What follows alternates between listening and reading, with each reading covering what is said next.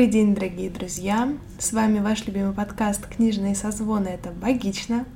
Маленький, но гордый подкаст о книгах и не только. Катя, привет! Привет, Даша! Пока ты говорила, я подумала, что, наверное, правильнее говорить с вами наш любимый подкаст. Ничего не знаю, он не только наш любимый, но и ваш любимый. Мне тяжело, у меня, знаешь, в голове прям мешанина подкастных заставок происходит, хотя их не так много в моей жизни.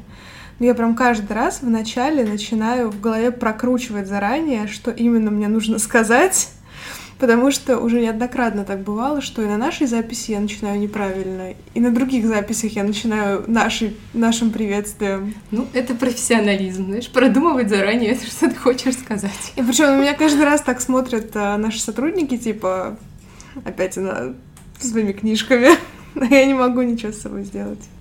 Давай расскажем, кто мы такие, почему мы правильно и неправильно начинаем подкаст. Ну, начинай. Сложно. А, а, а, ну, Дарья Дмитриевна, давайте, соберитесь, соберитесь. Меня зовут Дарья Дмитриевна Ведмицкая, я клинический перинатальный психолог, преподаватель, ведущая подкаста нашего а, ну тут еще, знаешь, я начала, кстати, понимать, что просто ведущий это просто ведущий, а мы с тобой не просто ведущие. Мы вот. еще и автор, наверное. Да, в общем, соруководитель нашего подкаста, ведущая всяких интересных других а, проектов. И ты знаешь, это, конечно, для меня тоже сейчас такое новое поле для деятельности, которое меня интересует. Вот, короче, психолог, который говорит про психологию, я бы так коротко сказала в этот раз. Класс. А меня зовут Катерина Маруева. Я феминистка, не активистка, хотя иногда активистка в, в рамках нашего подкаста. А, историк искусства, специалистка по современному искусству. И, в общем, женщина на К, как вы любите, как вы помните. Мать-соосновательница подкаста «Книжный созвон» — это богично. Да, да, сегодня... Ты знаешь, мне почему-то захотелось напомнить а, о замысле нашего третьего сезона. Если вдруг кто-то забыл, или не помнил, или вдруг не знал, потому что не слушал начало нашего сезона, то, конечно же, это повод в первую очередь послушать начало нашего первого сезона. А, ну, в смысле, начало этого сезона. Первый можно, первый можно не слушать. Вот. Дело в том, что в третьем сезоне мы приняли решение говорить о книгах, а, авторами которых являются женщины. И мне кажется, что это было какое-то классное, единодушное достаточно внезапное решение, которое нам пришлось весьма кстати. Да, да, да. Ну и не только книги, которые написаны женщинами, но еще и которые затрагивают темы, которые важны для женщин, женского мира и вообще женского опыта. Обычно женщины эти книги и пишут. Ну, я просто подчеркиваю, что мне кажется, что темы э, в некотором смысле важнее, чем э, гендерная идентичность. Да, согласна. Но мне кажется, нам просто удается как-то так классно сочетать, что и первый компонент, и второй, они прекрасно сходятся воедино. И ты знаешь, я прям загорелась вот какой мыслью. Я еще ее не реализовала, но думаю, как раз, может быть, по завершении сегодняшних наших записей. А, мне захотелось посчитать, сколько книг а, авторов женщин и авторов мужчин я читала до нашего третьего сезона, угу. чтобы понять, какой же перевес там есть. Потому что мне кажется, что глобально, ну, в моем личном восприятии ничего не изменилось с тех пор, как мы стали читать больше женщин. Вот. Мне кажется, что у меня изменилось. Но в целом, вот так мы, значит, хотели про Лив Стрёмкист поговорить, а в итоге э, делаем долгое-долгое вступление. Но мне кажется, оно здесь достаточно уместно. Да, да, вот поэтому я, собственно, и не отказываю нам в этом удовольствии. Да, я еще в конце нашего второго сезона вне как-то, вне дум о подкасте, вдруг поняла, что мне интересно читать книги о женщинах, написанные женщинами, я бы хотела читать их больше. И как я была очень рада, когда ты, Даша, предложила и на подкасте, собственно, эту линию. И мне было очень приятно, что это не та инициатива, которая пошла от меня, потому что кажется, что она напрашивается, учитывая, что я почти каждый выпуск говорю, что я феминистка, активистка, специалистка.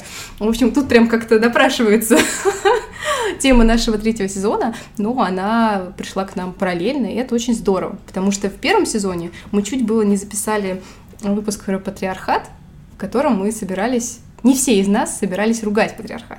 Вот, ну вот, значит, как жизнь у нас поменялась. Я все еще не собираюсь ругать патриархат. И все еще, ты знаешь, за последние годы все-таки я приверженец той мысли, что не меняются только дураки и мертвые. И что все равно с ходом времени, с приобретением нового опыта, наша точка зрения на одни и те же вопросы, она, естественно, меняется. А, но мне кажется, что до сих пор у меня нет оформившейся точки зрения по многим вопросам. Точнее, а, точка зрения это есть. Но у меня нет достаточной аргументации, которую можно было бы понятно озвучивать. И вот эти годы, они эту аргументацию потихонечку подкрепляют э, и тем самым укрепляя мою позицию. Вот. А о какой позиции речь, это, это тема для отдельного подкаста. Вот даже смс мне начали приходить с вопросом, что же, что же это за а, позиция. Да. И сегодня мы будем говорить о Лив Стрёмквист более широко, чем об одной ее книге, я бы так сказала, потому что мы уже однажды в каком-то из наших внеклассных чтений, так вдруг получилось, что мы обе прочитали один ее комикс и немного его обсудили, Здесь нам не хотелось выбирать какую-то одну из ее книг, а сейчас их, насколько я знаю, вышло пять на русском языке, и все пять у меня есть, и ну, были прочитаны, потому что я очень ее люблю. Я не любила формат комикса и как-то не выделяла его отдельно, собственно, до Ливстрёмквест. А когда я все таки рискнула его, приобрела и прочитала, я изменила свое отношение к этому формату вообще сторителлинга и чему очень рада, и вот поэтому сегодня хочется как-то вот э, подчеркнуть, мне хочется подчеркнуть свою любовь к Ливстрёмквест, я бы так это сформулировала. Я бы хотела сделать еще одно отступление в бок. Мне очень нравится это дурацкое слово в бок, которое к кино иногда применяют. А, и поговорить прям коротенько на пять минуточек, пока коты не разрушили тут... А, Нашу импровизированную студию. Вы слышите? Там происходит охота на муху. И кот, кажется, побеждает. Вот такой у нас сегодня интересный выпуск, ребята. Роб, ты не мог бы победить быстрее просто? Мы не против поедания одного вида другим. В общем, да. А, для меня всегда комиксы это было чем-то таким, что используется в каких-то иностранных фильмах, где гики-герои тусят в комикс-сторах. Ну, в общем, теория большого взрыва. У них есть какие-то огромные коллекции. И это было абсолютно нерелевантно для нашего отечественного рынка. Ну что у нас было? Я не знаю, комикс про маленьких принцесс, комикс про Скруджа Макдака и утиные истории. Mm-hmm. И, в общем, как-то вот вся эта комикс-культура, она до нас очень долго не доходила. Ну, она потихоньку начинается сейчас как-то выходить на рынок, но тем не менее это все не происходит в таких масштабах, как это было, например, в э, той же Америке. И поэтому для меня лично всегда комиксы были чем-то вот э, из серии «Маленькой принцессы» и «Утиных историй». Но меня всегда комикс-культура привлекала. Но знаешь, вот так часто бывает, что порой, когда тебя привлекает какая-то большая отрасль, ты с ней не знакомишься просто потому, что не понимаешь, с чего начать. Потому да. что как-то этого всего очень много, и непонятно за что браться и как браться, и еще ты переживаешь, вдруг тебе понравится или наоборот не понравится, и чем это тогда все будет чревато. В общем, комиксы для меня были очень долго такой терра именно по этой причине. Ну и, в принципе, как-то, мне кажется, на российский рынок комиксы долго не выпускались, по крайней мере, какие-то такие популярные. И буквально, ну, может быть, уже лет пять назад когда комикс-культура в России начала как-то развиваться, и у нас стали публиковать такие достаточно культовые истории, а, я познакомилась с историей Set. Там такая... Я вечно забываю, антропоморфная, вот mm-hmm. хотела сказать, что слово забываю, а нет, все-таки помню. Там антропоморфные главные герои, и, конечно же, меня больше всего привлек главный герой. Это такой кот, а весь э, этот э, комикс, он построен э, в таком нуарном стиле, детективы, и там этот mm. кот в тренче, со шляпой. В общем, меня как-то привлек больше образ. Я прочитала комикс и прикол не очень поняла. Ну, типа, да, было весело, но за что я дала такие деньги и прочитала один раз? И удовольствие было слишком скоротечным. Меня это скорее расстроило. Ну и как-то, знаешь, я читала историю, но не углублялась в рассмотрение деталей, как это делают некоторые. Там любят говорить о том, что вау, какая крутая рисовка, там тыры-пыры пассатижи. И у меня была еще одна попытка с комиксами. Это знаменитая серия Сэндман Нила Геймана. Ну, как-то не хватило меня надолго. И вот э, была третья попытка с комиксами. Это Трансметрополитен. И вот тут мне уже понравилось. Я прочитала первый том, меня ждет второй в каком-то обозримом будущем. Но это все комиксы абсолютно другого жанра. Это все такое развлекательное, супергероическое, плюс-минус. И я с тобой согласна, что Лив Стрёмквист, она вообще не про комиксы. Да, конечно, другими словами это сказала. И, может быть, даже не это. Но я все равно с тобой заранее соглашусь. Потому что ее можно прям публиковать, знаешь, постранично. Это Зины, по-моему, называются, правильно? Ну, кажется, да. Я тоже не то, что большая специалистка, но кажется, да. И многие ее рисовки прям вот действительно можно постранично куда-то публиковать, и я уверена, что а, за счет своей формы они бы привлекали внимание, и в частности к самой Лив Стрёмквист и к ее творчеству. Мне кажется, они бы работали как мемы. Да, Потому что да. у нас же сейчас очень активно, последние, я не знаю, 10, наверное, лет, вся эта мем-культура. И в этом смысле это похоже. Но для меня э, комиксы Лив Стрёмквист очень похожи на такой жанр э, перформанса, как э, стендап. Мгм. Потому что я уже говорила, по-моему, об этом, когда в первый раз мы говорили про плодопознание, что для меня это стендап на бумаге. И что вот в сфере комикса, что в сфере стендапа все равно Лив Стрёмквист как-то поменяла мое отношение к происходящему.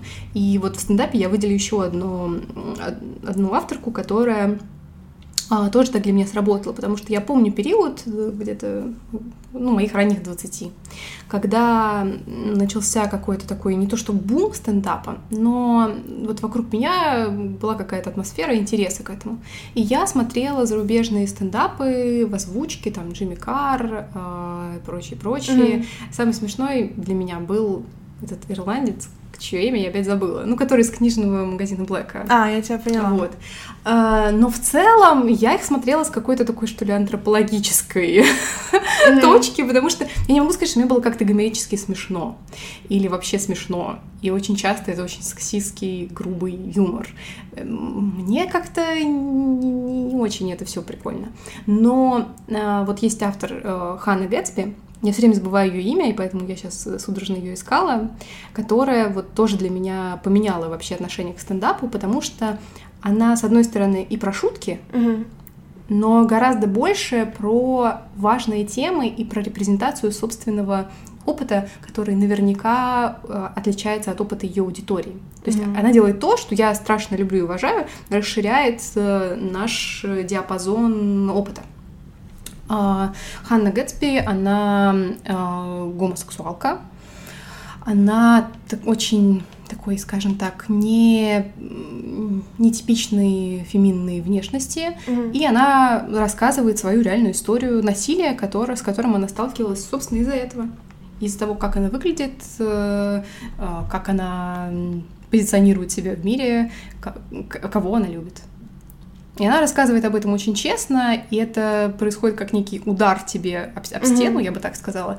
Но, тем не менее, это не то, что не то, от чего нужно бежать. Вот как бы к чему я это веду. И, по-моему, на- у нее есть два стендапа в записи эм, на нет и второй. Я рекомендую их посмотреть, если вы это еще не сделали.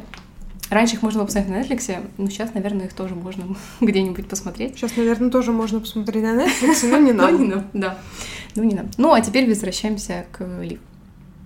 Да, я с тобой согласна, что Ханна Гэтсби выглядит так довольно ну, провокационно в смысле Мускулинно. выступлений каких-то. А, не знаю, при этом она историк искусства, и она очень часто шутит про, собственно, предметы искусства, Мгм. про разные э, выборы, которые делали мужчины-художники, когда изображали те или иные сцены, скажем так. И это все, вот это по-настоящему смешно и остроумно, остальное довольно тяжело, но, как мне кажется, важно. Да, это безусловно. Не знаю, в общем, я Лив Стрёмквист взяла после твоего отзыва и полистав несколько страниц, подумав о том, что, вероятно, это мне может понравиться. И, собственно, так мы познакомились с комиксом «Плод познания», который, как уже Катя говорила, мы обсуждали, по-моему, в прошлом, наверное, году. Mm-hmm. Собственно, этот комикс, который, я бы, знаешь, как сказала, дедемонизирует да. А, Все, что касается вульф, вагин, месячных э, и, в общем, всего этого. Я, не могу даже какое-то собирательное слово подобрать. Но оно тут и не нужно, она берет какие-то табуированные темы и показывает э, с точки зрения истории, как, менял, как менялись отношения к тем, тем или иным вещам, как э, э, по-ханжески себя ведет наша культура по отношению к, например, изображению вульвы как она ее называет, э, как полосочкой, которую mm. можно называть на треугольнике или нет. И вот, казалось бы, это всего лишь полосочка, но почему так часто ее опускают? А, про менструацию там тоже очень много интересных мыслей. И вообще, наверное, все еще плод познания мой любимый комикс у Стрёмквист, потому что мне он кажется самым важным, что ли. То есть остальные тоже важные, они все на, о разных социальных темах, но вот этот он какой-то наиболее телесный, что ли. Может быть, поэтому он мне как-то кажется ближе. Потому что у нас э, все еще в нашей культуре очень странные отношения с женским телом. Я об этом раньше думала больше, сейчас думаю меньше, но каждый раз убеждаюсь, что с этим есть все еще какая-то проблема. Мне в моем личном топе тут два комикса соревнуются, но я об этом mm-hmm. чуть позже скажу. Да, ты знаешь, мне кажется, вот именно это важно заметить, что все комикс, комиксы Стрёмквист, они посвящены именно э, остросоциальным вопросам. Причем, э, я бы так сказала, это не те остросоциальные вопросы, которые перед нами ставит сегодняшняя повестка, а это скорее те вопросы, которые мы сами перед собой ставим в какой-то момент времени. Поэтому читать ее комиксы однозначно нужно по какому-то такому, знаешь, внутреннему позыву души, я бы так сказала. Ну, не знаю, мой внутренний позыв случался каждый раз, когда выходил новый комикс. Я, его, я делала предзаказ или заказ, он до меня доезжал, и вот оно случалось. Возможно, ты просто фанат. Я фанат издательства No Kidding Press. Это я, в общем, говорю уже не в первый раз. Мне страшно нравится то, что они делают, те книги, которые они выпускают те темы, на которые, которые их волнуют, и меня тоже волнуют, поэтому это все как-то очень гармонично сплелось. И хочется в очередной раз сказать, дорогие Наукидинг Пресс, если вы нас слышите, подарите книжек, посотрудничайте с нами, мы будем рады вашему сотрудничеству. Да, в общем, получается, что за год они вообще издали уже достаточно много, больше, чуть больше, чем за год. Пять комиксов. Это прям внушительно выглядит. Да. При том, что вот они все на разные животрепещущие темы. Вот самый последний, который вышел внутри зеркальной галереи, он про свои взаимоотношения с внешностью mm-hmm. у, у женщин, в частности. Вот, и больше внимания уделил там именно этому.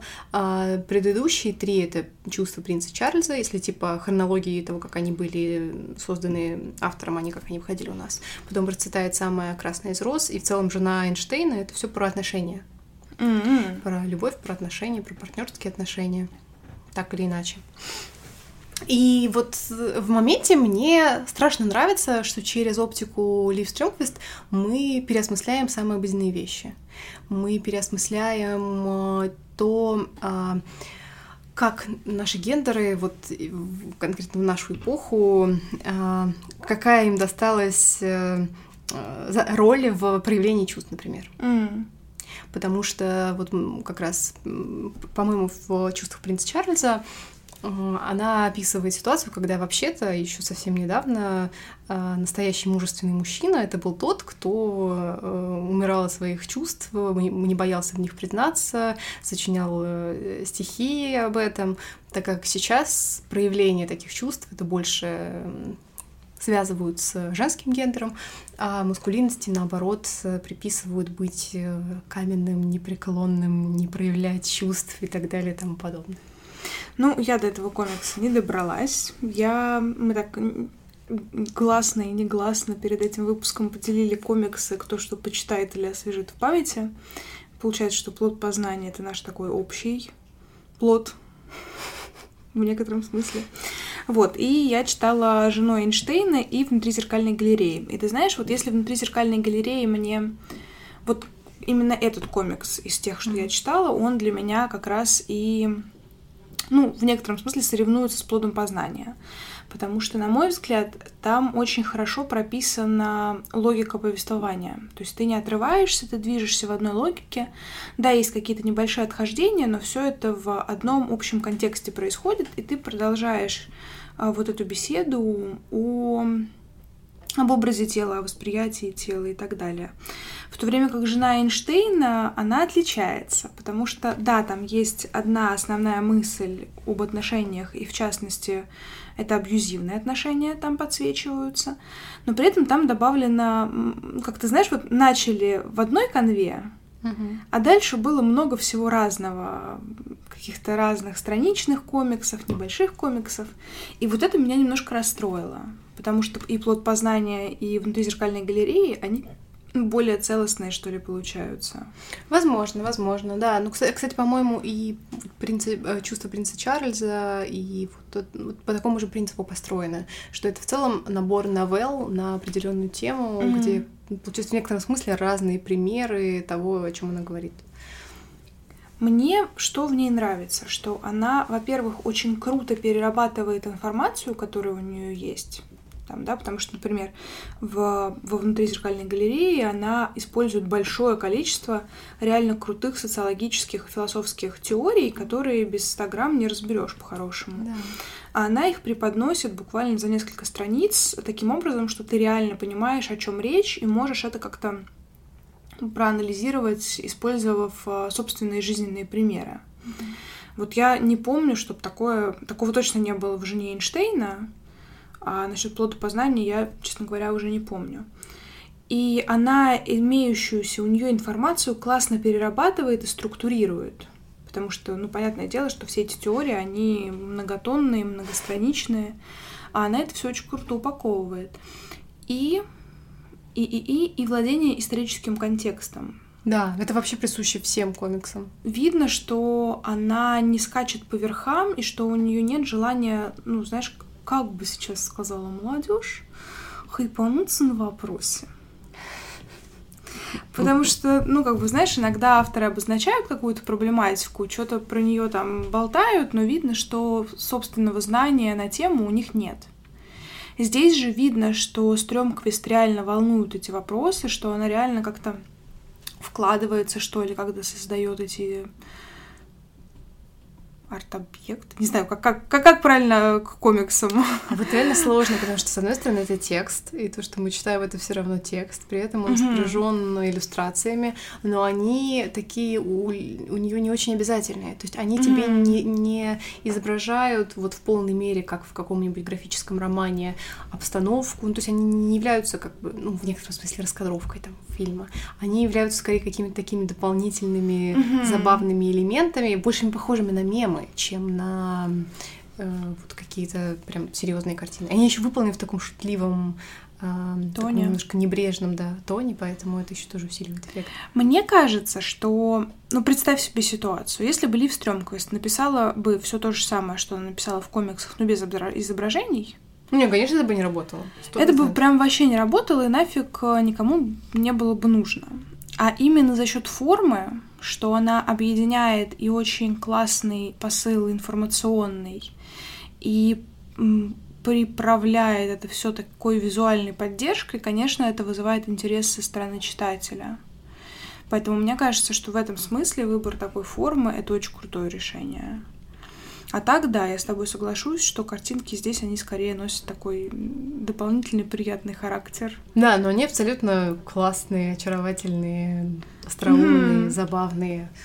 Э, да и как само повествование. Вот почему это мне похоже, это мне очень напоминает стендап, потому что в этом есть какая-то легкость. Mm-hmm. О чем бы ни шла речь, об абьюзивных отношениях, о я не знаю, каких-нибудь жутких э, проявлениях патриархата, а вообще о чем угодно, о зависимости от соцсетей. Это все равно преподносится так, что ну, как, не могу сказать, что с улыбкой, но, в общем, это не скидывает на тебя какой-то, не знаю, груз неподъемный, это все забавно, это все заставляет задуматься, но при этом в такой очень игра... играющей форме. Да, мне это очень нравится, потому что, ты знаешь, меня как раз отворачивает такая манера повествования, особенно которая сейчас часто используется разными интервьюерами или людьми, которые делают контент, посвященный там, сегодняшней повестке дня, они как-то, знаешь, сгущают нарочито краски, чтобы все хватались за сердце, чувствовали себя виноватыми во всем всегда, главными, или там главными, наоборот, страдальцами. Mm-hmm. Короче говоря, чтобы люди погружались в эту дегтярную бочку и тонули вместе с ней и топили за собой всех окружающих. Вот мне кажется, что это абсолютно неверное позиционирование таких вопросов. Потому что в какой-то момент человек просто перестает воспринимать такое количество негатива, и он либо от него закрывается, либо отворачивается, либо отмахивается, то есть он начинает от него уходить, не углубляясь в вопрос, потому что каждый раз а, это захватывает его эмоциональную часть. Да. В то время как рациональная, она такая типа, ну, я пошел, тут эмоции правят балом, пока-пока. Mm-hmm. И, конечно, это человека изматывает, истощает, и эти вопросы очень быстро приходит в негодность. Например, э, меня в свое время э, жутко взволновал геноцид в Мьянме, который справедливости ради проходит уже фиговую тучу лет. Вот такая там повсеместная проблема. И как-то просто этот вопрос в очередной раз э, всколыхнули в соцсетях. Но проблема в том, что все публикации были на вот этой эмоциональной ноте какого-то рационального зерна там было мало, и поэтому мы все какое-то время пострадали от этого, обсудили эту ужасно негативную повестку в Мьянме, но потом э, инфополе поменялось, вопрос отошел на второй план, и все, и как будто бы уже геноцида в Мьянме и не было. Ничего не напоминает вам, дорогие слушатели. Это другой вопрос. В общем, а, а вот а, как раз посыл Лив Стрёмквист, он прямо противоположный он тебя в другую эффективную сферу заводит, когда ты можешь и посмеяться, и похихикать, и сфоткать какой-нибудь разворот и отправить его друзьям на посмеяться, но и при этом она в повестку выводит действительно важные вопросы. И более того, у нас же есть запрет на обсуждение многих тем. То, что касается телесности, сексуальности, это же все табуируется. А здесь как раз в том числе за счет шуточной формы, но какой-то такой очень приемлемой и приятной для всех шуточной форме эти вопросы обсуждаются. Ну, я не могу прям с уверенностью сказать, что для всех эта форма была бы приемля... приемлема. Ну, мы вообще, но... знаешь, не найдем. Да, да, но я думаю, что для большинства, я думаю, что для большинства Ой, сложно. Вот сейчас хотела сказать, и сама подумала, что фигню хочу сказать. Поэтому не буду. В общем, очень сложно разделить э, какую, и выделить какую-то определенную э, целевую группу Ливстрёмквист, но при этом есть ощущение, что... Вот, например, я сегодня перечитывала, перелистывала как раз, по-моему, это была жена Эйнштейна, и там очень много новелл о разных... Э, известных личностях, о художниках, mm-hmm. о музыкантах, которые по-разному себя проявляли в их отношении с их возлюбленными. Это один из моих любимых моментов в комиксах. Да, и она же как бы супер зло шутит над этими мужчинами. Мы не можем однозначно сказать, каким был Мунк. Да, у нас, ну, например, uh-huh, был Мунк. Uh-huh. У нас есть какие-то значит, свидетельства о том, как он поступал там со своей возлюбленной, и вот она рассказывает их историю, но вполне допуская, что она нарочито утрирует и поэтому получается смешно, но при этом мужчина в этой, э, в этой оптике выглядит, ну, жалким, я бы так сказала. Он выглядит жалким. Mm-hmm. Он как бы абьюзер, но он жалкий. Или то же самое с Джоном Ленноном, например он не абьюзер, он такой как бы в зависимых, в зависимых отношениях, но он тоже жалкий. И я думаю, я могу себе представить человека, какого-нибудь страшного фаната Джона Ленна, который натыкается на этот эм, комикс, и, как и многие, говорит, а, нет, это она виновата, это Йоко Оно во всем виновата, хотя там про то, что она, наоборот, говорила ему, отвяжись мне, пожалуйста. Блин, ну, понимаешь, это вот такая серая зона, потому да. что э, либо, чтобы быть суперэтичным, ты вообще не должен ни над кем шутить, но тогда мы быстро скатимся в утопию и долго не просуществуем, как мы знаем по всем книжкам с антиутопиями. Mm. Вот. Э, либо мы научимся это делать в более приемлемой форме и, что, на мой взгляд, более важно, мы научимся этот юмор со стороны о себе воспринимать. Мы научимся спокойнее относиться к подколам, к каким-то шутливым замечаниям и так далее. Но для этого надо выровнять общий уровень неврозов в обществе. Согласна. Нет, но меня, по крайней мере, эти комиксы вообще ничем не, не задевают, не оскорбляют. Мне забавно, мне смешно, я от этого не начинаю хуже относиться к искусству, не знаю, Мунка или Полока. Просто вот такие интересные истории. Да, ты знаешь, для меня это в том числе и о том, что э, важно, опять же, это моя субъективная точка зрения, что важно разделять э, художника, его личность и его творчество. Потому что понятное дело, что ну, в любом творении много от личности художника. Но делает ли это, это творчество плохим? Зависит от времени, мне кажется. Ну вот э, чисто исходя из какого-то сугубого личного мнения, э, когда мы говорим, например, о том, что там когда-то делал Пикассо, это далеко от нас, нам легче как-то с этим mm-hmm. взаимодействовать, легче продолжать смотреть на его картины музея. Если это происходит вот прямо сейчас или вот, вот месяц назад, наверное, у какой-то прослойки людей будет ощущение, что я не хочу после этого смотреть его фильмы, там, например, или там читать его книги. Потом сгладится это или не сгладится, время покажет, но мне вот кажется, это вопрос болезненности и mm-hmm. расстояния. Ну, я с тобой согласна, да, что время здесь играет большую роль, и опять же, мы это уже в каком-то из выпусков обсуждали, что стоит всегда делать поправку на время, да, что нормально и ненормально для нас сейчас может быть таким же нормальным или ненормальным 50 лет назад. Да, и поэтому получается, что в некотором смысле э, Лив берет примеры, которые тогда, ну, никем, понятно, как-то сильно mm-hmm. не осуждались, преподносит их в шутливой форме, где есть над чем подумать, есть чему, там, не знаю, возмущаться, например, чтобы просто как-то подсветить те же самые процессы, которые происходят у нас сейчас. Да, да. Мне, например, больше всего, ну, это были известные для меня случаи, но Здесь они были высвечены именно вот в той повестке, о которой Стрёмквист пишет, как раз продолжая тему абьюза, все в том же топе. А, удивительно, как нас разные истории цепляют. Потому что для меня, например, самым, ну, не болезненным, я даже не знаю, ну, давай скажу, самым запоминающимся стали истории э, Элвиса Пресли угу. и Эйнштейна непосредственно. Потому что, говоря про Элвиса, многие его истории рисуют в розовых тонах, и его отношения с женой тоже рисуют в таких розовых тонах, типа, смотрите, как, как он полюбил, как он много лет ждал, тыры-пыры, псатижа. А так ли все там было, да, и все зависит от того, под каким углом мы смотрим на вопрос. И то же самое с Эйнштейном. Есть про Эйнштейна очень классный сериал, который так и называет... А, нет, он называется «Гений» угу. про жизнь Эйнштейна. И там, собственно, очень классно выписано. Это его линия о жизни с Миленой Марич.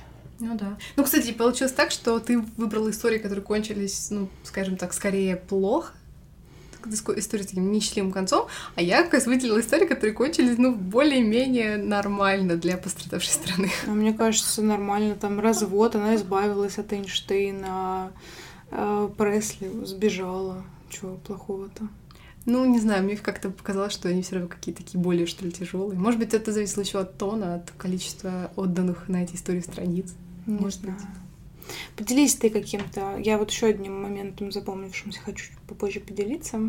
Мне очень понравился эпизод, такая вставка мне показалось, что это просто очень остроумно, когда, э, в общем, поинт такой, что маленькие дети на самом деле маленькие как бы консерв... консерваторы. О, да, мне тоже И понравилось. она рисует такого ужасно. микро-Трампа, который э, ну, высказывает какие-то такие патриархальные штуки, типа «Я хочу, чтобы ты сидела со мной дома».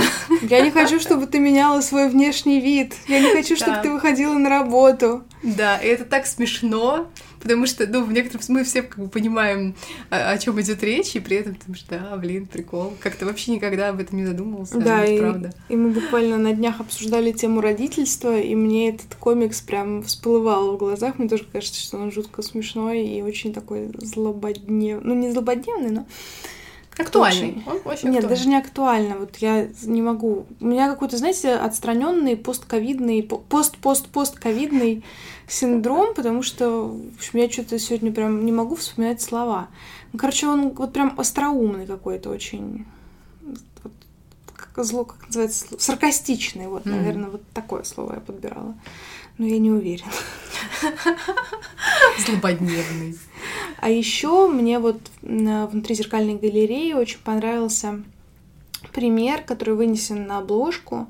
Это принцесса Сиси, австрийская, которая была, собственно, супер знаменита, именита своей красотой, своими шикарными волосами. И ты знаешь, я не знала о том, как эта ее история развивалась дальше. Я знала о ее молодости, там в Шонбруне было большое количество ее портретов, все как-то mm-hmm. было э, много всего было сказано о молодой Сиси, и, честно говоря, я даже грешным делом думала, что она где-то там до 30 лет и померла. Потому что какое-то количество фильмов про нее снимали, где она именно молодая, где да. она тяжело болеет, и я что-то так и думала, что ну, не, не дожила, бедняжка.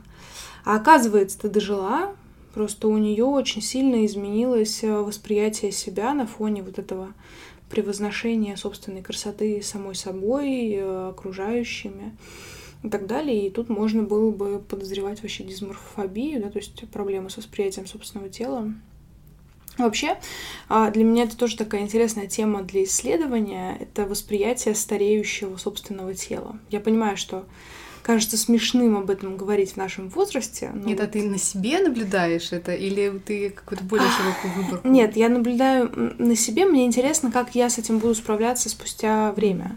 Потому что я, например, э, прям, знаешь, наблюдаю за развитием морщины на своем лбу. Я вот как-то почти по... Ну, шучу, что я по миллиметрам там ее отслеживаю, но тем не менее она есть, она очевидно и никуда в ближайшее время не денется. И вот мне интересно наблюдать за тем, как меняется мое отношение к ней. То мне хочется что-нибудь вколоть и побыстрее сделать вид, что этой морщины не было. С другой стороны, хочется смотреть, что будет дальше, и как-то не, нет смысла что-то вкалывать, там, исправлять в таком смысле там, в нашем возрасте. Поэтому это какой-то такой очень интересный процесс наблюдения, результатами которого я, конечно, смогу поделиться только в глубокой старости. Но я очень уважаю женщин, которые хорошо воспринимают свои физические изменения. Ну, как бы хорошо, это очень странное здесь слово. Когда они не пытаются сделать вид, что этих изменений нет. Угу. Да, согласна, согласна. Э, вообще, мне кажется, интересно побольше, поподробнее обсудить э, вот внутри зеркальной галереи другие новеллы, там связанные с всякими разными стандартами идеалом красоты. Но вот к слову, к старению, я эм, моя, моя тревожность на этот счет, я бы так, я бы так начала этот разговор, заключается в том, что я вижу примеры красиво стареющих женщин. Mm. но это, как правило, далекие от меня примеры. Ну, то есть, там, я не знаю, какая-нибудь датская модель, э, вот из... Сейчас же очень модно, когда такие довольно возрастные модели, mm-hmm. и вот они все такие седоволосые, прекрасные нимфы, значит, с э, благородными морщинами, и ты такая, блин, класс, надо так же. А как так же? А если будет не так же? у них там другая экология, другой, ну, ты начинаешь перечислять, другой mm-hmm. просто тип старения, потому что мы же все, в зависимости от наших там генов и всего прочего, э, изменяемся по-разному. Вот. И поэтому иногда я смотрю на свое лицо, когда я не выспалась, и думаю, так, что-то что сегодня не то, у меня какие-то странные заломы появились. И начинается какой-то такой, э, э, как бы я сказала, микро, микрозаморочка такой, так, ладно, сегодня и завтра я сделаю э, массаж своей гошей, вот, может быть, поможет, а потом ты сбиваешь, и, в общем, как-то барахтаешься в этом море непредсказуемости? Не знаю, у меня, ну, возможно, дело в том, что это академическая среда, и в университетах достаточно всяких крутых бабулек-профессоров, которые, ну, очевидно, они бабульки, ну, потому что им уже в силу возраста положено быть бабульками. А с другой стороны, они не утратили своего шарма, не утратили своего обаяния, стремления ухаживать за собой. Ну, как бы естественно, что мы из женщины там 65 не сделаем 25-летнюю, даже 35-летнюю. Но, тем не менее, для меня это пример того, что дело не в количестве морщин или чего-нибудь подобного, а дело в первую очередь в самоощущении. Да, да, согласна. А вот в такую жару ты как бы уже себя чувствуешь на 65 и думаешь, Господь, когда ты меня приберешь к своим рукам?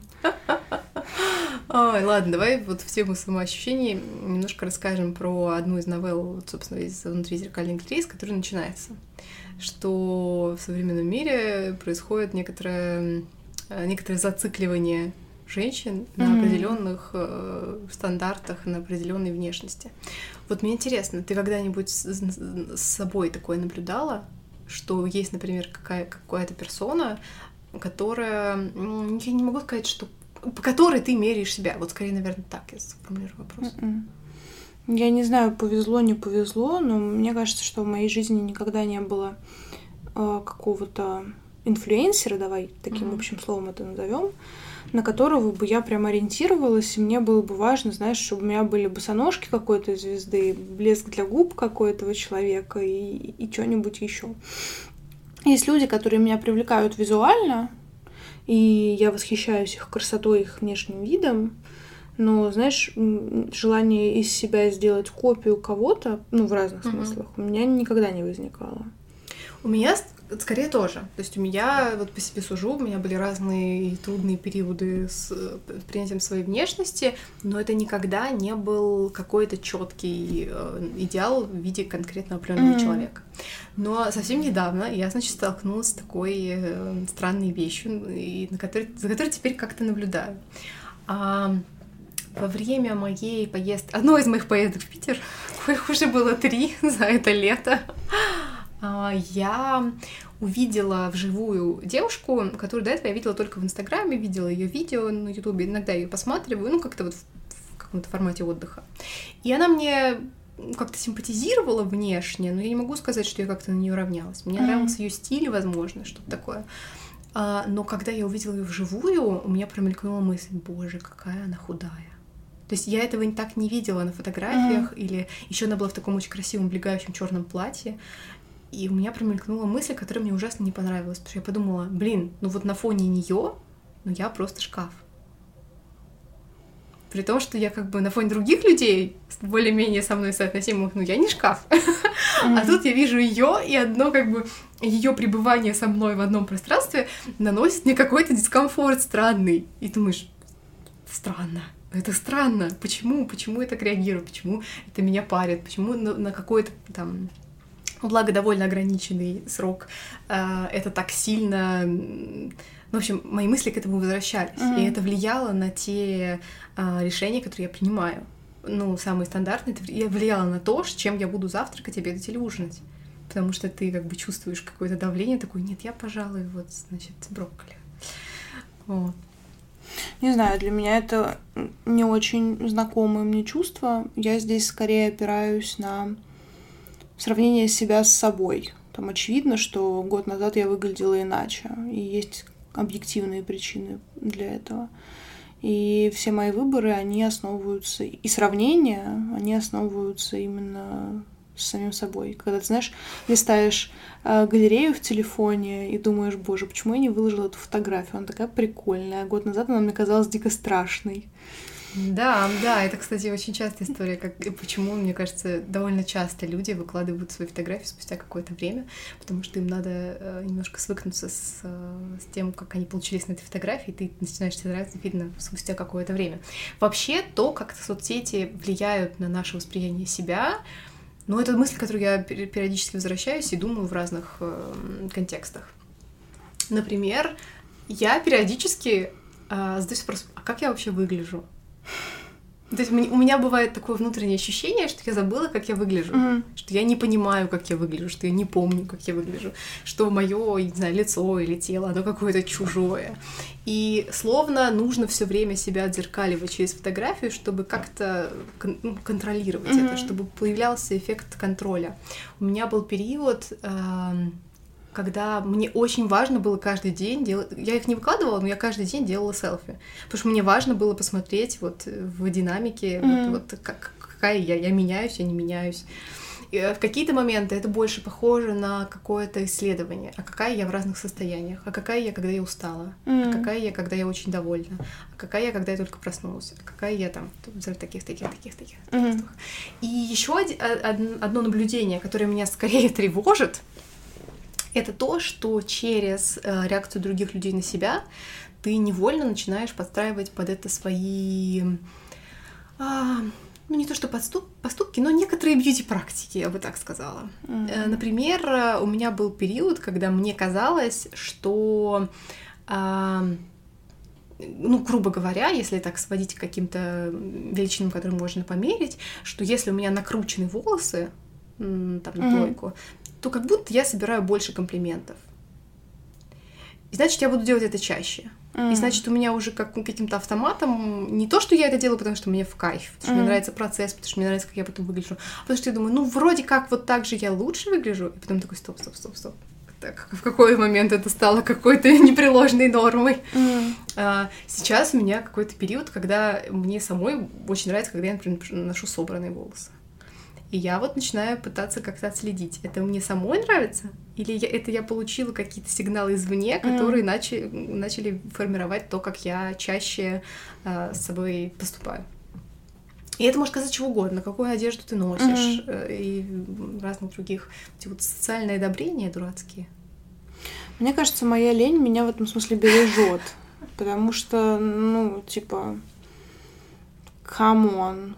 Когда у тебя есть с утра лишние 20 минут, и ты хочешь их потратить, не знаю, на залипание в видео и поедание гранолы, а не накручивать волосы, лучше я это сделаю. Меня, ты знаешь, наверное, меня в этом смысле очень э, спас мой подростковый возраст, когда мне очень нравилось делать все в пику указаниям. Когда мне делали какой-то комплимент, причем я знаю, что он делался там с хорошими намерениями и так далее, но мой подростковый бунт, он такой, типа, а не, нихера, подождите, ребята, вам вот так нравится, значит, я сделаю ровно наоборот. Или там сделаю, как хотела, а не так, как вы, вы порекомендовали. Э, С возрастом это немножко сгладилось, и я проще к этому стала относиться, но в подростковый период это именно так и было. И там, не знаю, банальный пример, что у меня кудрявые волосы, и все говорили, типа, вау, какие классные кудри. И я такая, Вызов принят. выпрямить. Вот. И только в какой-то момент ты уже начинаешь ориентироваться на самоощущение и собственные желания, и то, как это тебе нравится. Ну, типа, у меня, знаешь, скорее так, что там, если я что-то сделала с моей внешностью, и это нравится кому-то еще, мне делают комплимент, ну, прикольно. Значит, мы совпали на каком-то вайбе, что мне сегодня этого хотелось, и вам показалось, что это прикольно. Но это не значит, что я буду делать так всегда. Любите меня всегда. Делайте мне комплименты всегда. Потому что, ты знаешь, у меня есть еще такое ощущение, что в такой ситуации комплименты делаются за счет эффекта новизны. Да. Потому что не все люди привыкли тебя видеть, там, не знаю, с кудрями абстрактными. И они реагируют на это, что что-то новое, прикольное, поэтому можно про это высказаться. А когда ты ходишь каждый день с прямой укладкой, ну, что тебе про это говорить? Ты так ходишь, ты так в зеркало смотришь, видишь, что не страшно, и норм. Чуть-чуть об этом напоминает. Ой. Э, Забавно, что мы записываемся уже почти час, и за это время мы больше делимся собственными историями, чем говорит про комикс. И мне кажется, что в контексте именно этих э, комиксов, именно Стрюпкист, это супер классно. Потому что она, поднимая какие-то общие темы, связанные, будь то с принятием внешности через какие-то определенные примеры, отношений, э, тела, э, как-то сподвигает э, читательницу на то, чтобы она соотносила это активно с собой и находила, может быть, не прямые примеры, какие-то подтверждающие то, о чем идет речь, хотя, наверное, в каких-то случаях и вполне себе очень схожие, а думала, как это все влияет на вот конкретно нашу собственную жизнь. И о чем мне еще хочется сказать, я не знаю, сколько подробно мы это обсудим, но это тема, которая проскакивает у... или проскакивала в одном... Вот проблема в том, что для меня они в какой-то момент сливаются в один большой комикс. Mm. Одну большую вселенную Лив Трёмкас, где она стоит на сцене и рассказывает нам о том, что, значит, пошло не так, mm. какие исторические несправедливости случились, и э, почему это произошло, и приводит какие-то теоретические, mm-hmm. там, не знаю, обоснования, тексты интересные. Поэтому мне сложно даже сейчас сказать, с какого именно это было комикса, но она много рассуждает, ну, она вообще очень много ссылается на то, что какие-то вещи а, у нас э, в обществе есть, потому что капитализм. Потому что mm-hmm. это продается, потому что так работают э, самые разные механизмы, что нуклеарная семья, которую мы последние годы пестуем, это тоже вещь довольно новая и исключительно капиталистическая. То есть mm-hmm. она удобная для такого формата потребления. И эти мысли, они, наверное, наиболее теоретические, поэтому э, их сложнее вот так применять на какую-то собственную жизнь. Но при этом ты читаешь и думаешь, блин, а, а ведь интересная мысль. Я в очередной раз убедилась, что если у нас складывается ощущение, или нам все говорят, что что-то это очень традиционно, очень исконно наше, очень скрепное, попробуйте немножечко откатиться назад, вполне возможно, этому нет и 100 лет. Ну, или чуть больше 100 лет этому явлению. Потому что вот почему-то то, что любят пестовать как супер традиционное и скрепное, оно на самом деле оказывается довольно новым. Вот, и я в очередной раз на этой нуклеарной семьей убедилась в этом правиле. Ну, а я, не знаю, могу привести пример, что традиционное рождение детей в роддоме да, тоже, тоже традиционно да. с тех пор, как мы вообще роддома получили. Да. И это вообще далеко не единственный метод рождения детей. Да, это хорошая мысль. Я с тобой соглашусь, но понимаешь, в чем проблема? Для того, чтобы анализировать такие вещи, надо думать. А думать это вообще очень болезненный энергозатратный процесс. Думать это супер. Ну да. Но это должны быть силы. Да, думать это супер, но как бы, понимаешь, у нас вообще проблема в том, что не все любят это делать.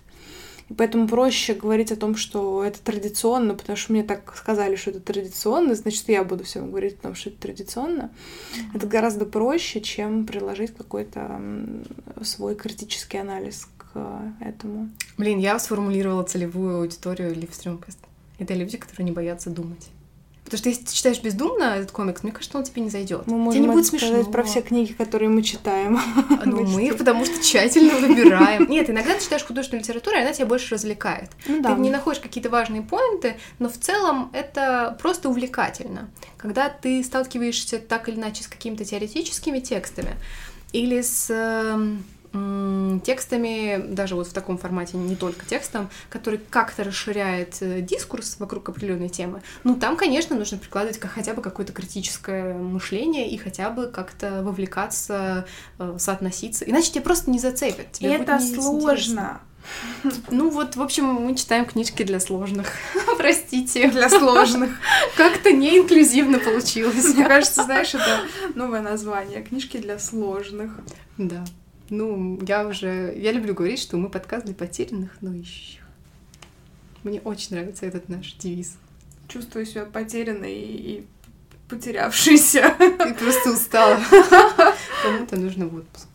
А, в общем, хочется сказать, что Лив Стрёмквист крутая, и ее прямо реально можно читать, мне кажется, ну если не всем, то почти всем. Мы уже сформулировали, кто эти все. Да. Ой, я вспомнила смешную историю, которую я хотела вообще-то начать сегодняшний выпуск. Приветики. Но я забыла. запишем. ну, я, ну ладно, ей можно и закончить. Это смешная история, потому что мне приходит а, посылка с книжками.